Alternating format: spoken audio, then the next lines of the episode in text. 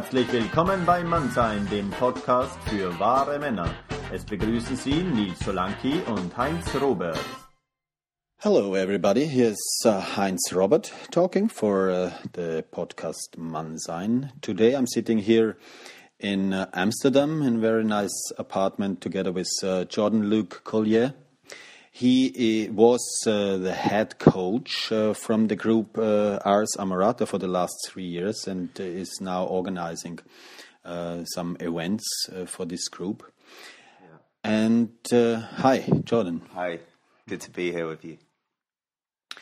Yes, Ars Amorata, I saw it on the website, is all about enlightened seduction. Yes.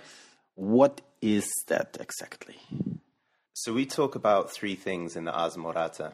Um, we say that it is a celebration of the art of seduction, the rebirth of romance, and it's a lifelong quest for beauty and adventure. And what we're interested in as a community and a, as a men's movement is what are the ingredients that have a man be a beautiful, magnetic, charming man who is forever in the minds and the hearts of the women that he encounters. What is it this day on earth that, that what are those qualities that make that excellent, elegant man that both men and women aspire to, to be with? So, seduction is such a tricky word, and we talk about this a lot all the time in our community. Um, I don't know how the the German language picks up the word seduction. Verführung, it's called in German. It, is it seen as a positive or a negative thing? Yeah, it uh, depends how you approach it. Yeah. We so we've got an international community and, and there's a balance of men from around the world who are interested in this. And we see that, that guys in countries like England or Canada or the United States see that word seduction and think it's a bad thing but then we have people speaking French or Dutch, for example, and I know that there's other languages as well that see seduction as a great thing, um, a beautiful way of uh, igniting the imagination, connecting men and women with a with a sense of mystery. Uh, it's a way of transporting you beyond your mediocre, mundane daily experience to have some kind of romantic love interest in the air. So it's a really charged word, seduction. And of course, seduction over the last 20 years has had a lot to do with uh, the pickup artist movement, which um, was seen as a manipulative way of playing games and using tricks and routines to, for men to get what they wanted from women. And what we wanting to do right now with the word seduction is to reclaim it, to reclaim the beauty of it, and say, hey, seduction is actually the missing ingredient in so many of our relationships nowadays what has happened to the sense of mischief and fun and joy and wonder and adventure and a fully owned and expressed love for women that people like Casanova and Don Juan had a couple of 100 years ago. So we're when we talk about seduction, we're much more in that sense that that that older classical uh, I love women and proclaim it to her and pro- proclaim it to the rest of the world kind of seduction. But is is seduction? Is it all about bringing as many uh, women as possible in, into my bed, or what it is about? I want to pick up on the enlightened seduction part yes, to yeah. answer this question because very much we see a man on a journey with us throughout our community. So I mean, we never want to condemn. If a man says, I want to be with a variety of women, I want to have a lot of lovers, be polyamorous, be open, that's great with us. Uh, if a man wants to get married and be monogamous or have a stable relationship, that's great as well. We've got no, um, there's no set way of being for a man in our community or with our philosophy. So along the path, a lot of guys turn up, especially in their younger years, or or if they've never had the kind of connections they wanted with women before. They're looking for uh, they're looking for a lot of experiences, a lot of adventures, and then that shifts and grows as they go through our, their journey with us. It, it's kind of like when we say enlightened seduction, it's almost as if it's a journey of awakening in a sense. A man decides, man realizes that he he loves women, and he wants to set upon a quest, a voyage to to become enlightened in this regard, to to know the answers to to experience beauty on a daily basis with women. And as he goes through this journey of enlightenment, mm. if you will, mm-hmm. uh, he finds out that some of his preconceptions about women and seduction and romance and love were really wrong. Finds out that what he thought he wanted isn't actually what he wants. And he grows and evolves as a man too. Mm-hmm. So it's also a personal development in in a way. Yeah? So he maybe uh, can also find his own way in life which has nothing to do with with with the women. Yeah, mm-hmm. yeah. Many men, um, like some of the biggest leaders in our community, said, "I was attracted to your message because I wanted women in my bed." Mm-hmm. And I stay around because I actually realize what, what it means to be a man in this day and age. I was attracted of that uh, also because I in in my early years I would have loved to have something of that. It didn't it didn't happen. It was not there 20 25 years ago maybe but but I, I haven't heard about this yeah and I was very always very shy to to approach women yeah I was sitting yeah. in a, in the bar and looking at the girl on the other side of the bar and she was looking at me and I, I saw that she's attracted attracted uh, but I I always thought hey how what to say to her that I don't get uh, uh, get kicked kicked out again. And so so I was sitting there thinking for an hour or so, and then somebody else came and she yeah. went with them, or. She anyhow she went away because she was annoyed uh, of looking at me yeah. after an hour and, and I didn't go there. So, what what is your actual actual approach? So, can you tell something about a bit about the tools or methods you you work with. Sure thing. Um, first of all, I totally resonate with your story.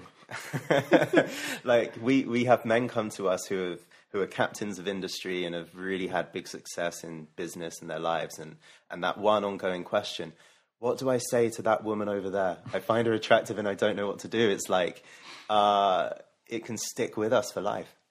They some of the guys call that approach anxiety, right? Mm. I see a beautiful woman and I don't know what to do or say, and, and I feel anxiety or fear inside me. Um, I had that for the first time when I was five. Women have always had a massive impact on me in that way. Um, in terms of tools, don't really see it as tools, but certainly uh, we we talk of a philosophy that can really change a man's mindset.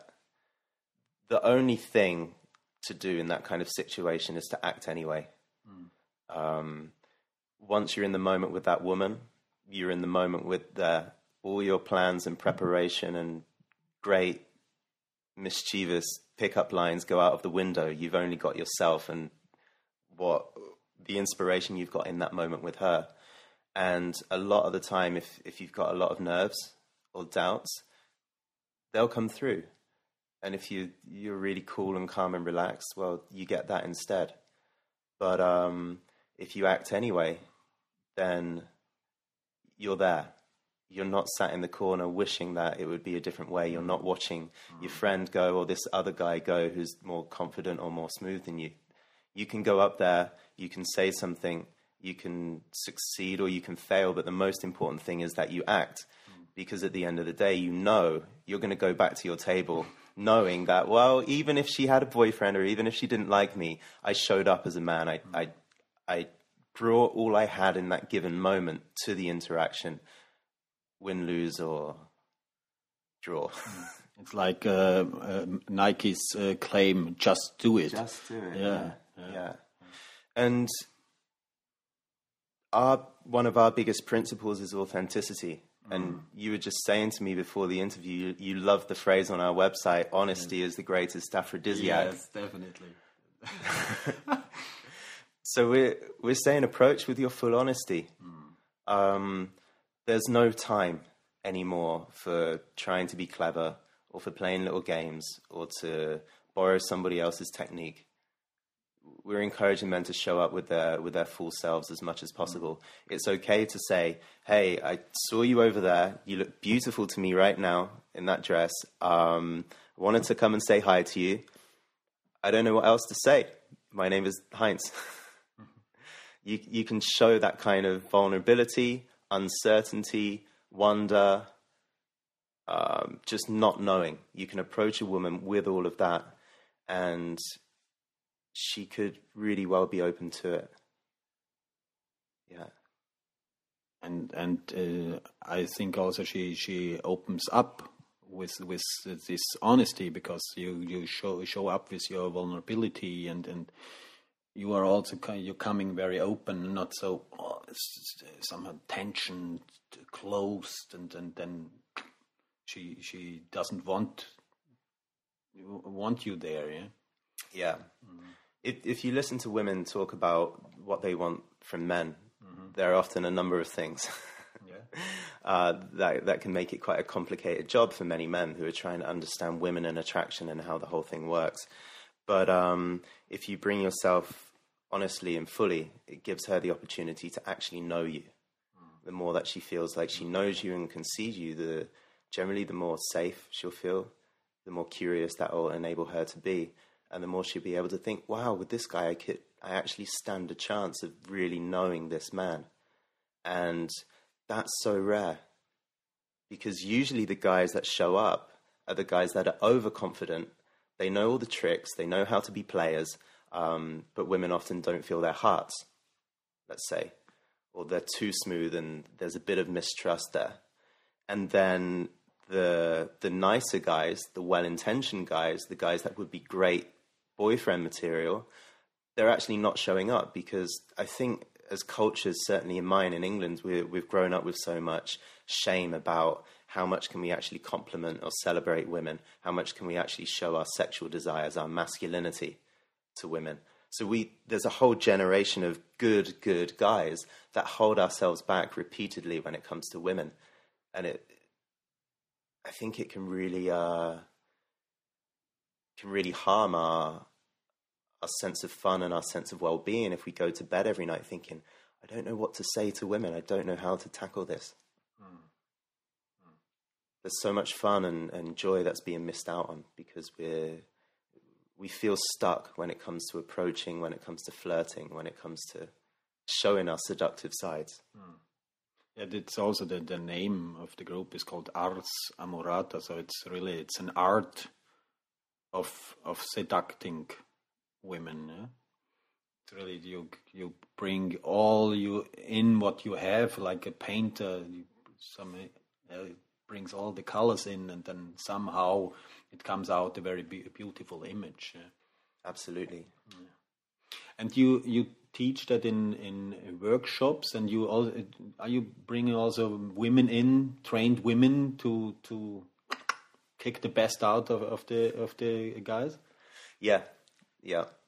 Um, so I've been doing workshops around the world for about three years, mm. and lots of one-on-one personal coaching, diving deep with the guys, then I did this way of approaching for a while where we would actually walk down the street, go into coffee shops, go into bars, and be with the man right in that crunch moment where he sees a woman that he likes.